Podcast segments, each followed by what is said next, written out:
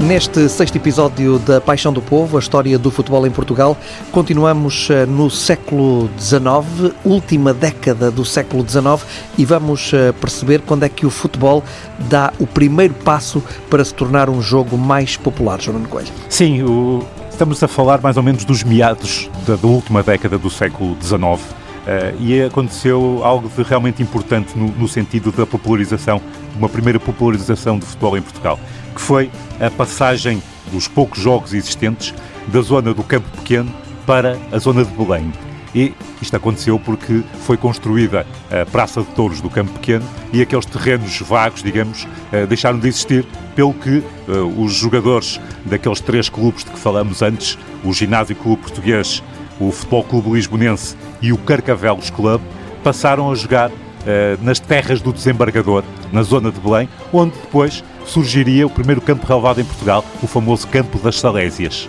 E foi nessa altura, com essa mudança de local, digamos assim, do epicentro do futebol português da altura, do pequeno futebol português, que começaram a juntar-se a estes grupos de pessoas de classe alta, pessoas de, do povo, digamos assim, nomeadamente jovens, eh, da zona de Belém, que começaram também a criar as suas próprias equipas. E, por exemplo, há um dado muito engraçado que tem a ver com o facto, também nesta altura, meados da década de 1890, terem surgido as primeiras balizas de madeira,